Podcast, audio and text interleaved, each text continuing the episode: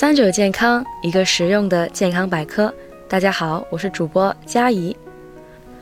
不少爱美的姑娘可能会经常尝试各种护肤、护发、减肥的保健品，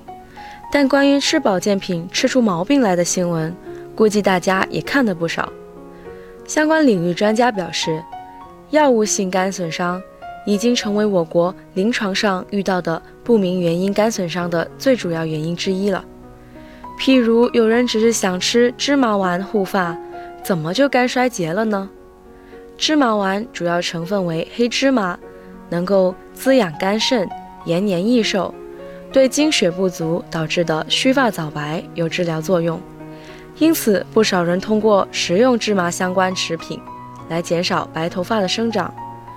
但是目前市面上有一些商家会在芝麻丸中。添加同样具有黑发作用的何首乌。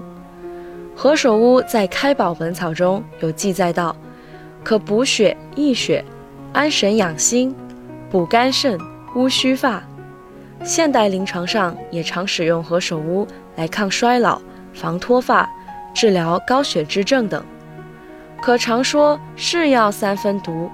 何首乌药用价值虽高。但是如果不当使用，也可能会引起非常严重的毒副作用，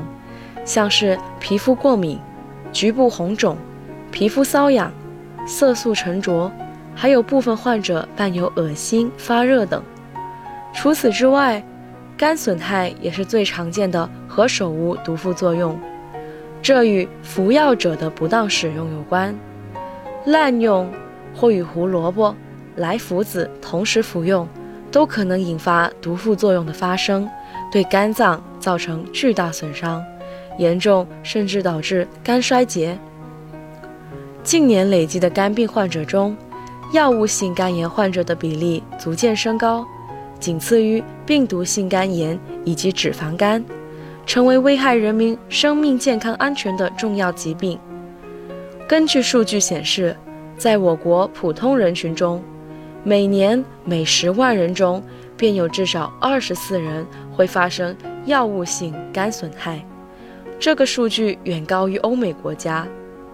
同时，还有数据显示，引起肝损伤的主要药物为保健品和传统中药，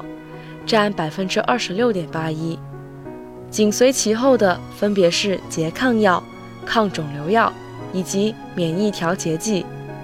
公众。对药物性肝损伤的认知度较低，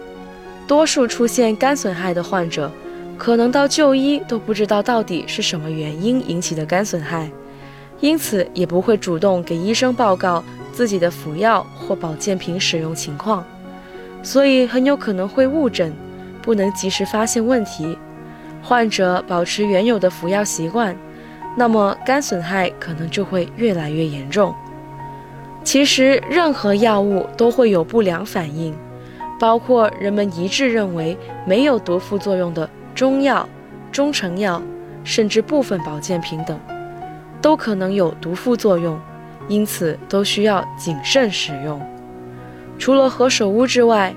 较常见的中药植物中可能会引起肝损害的也多达十余种，包括有雷公藤、土三七番泻叶。黄药子、土茯苓、大黄等，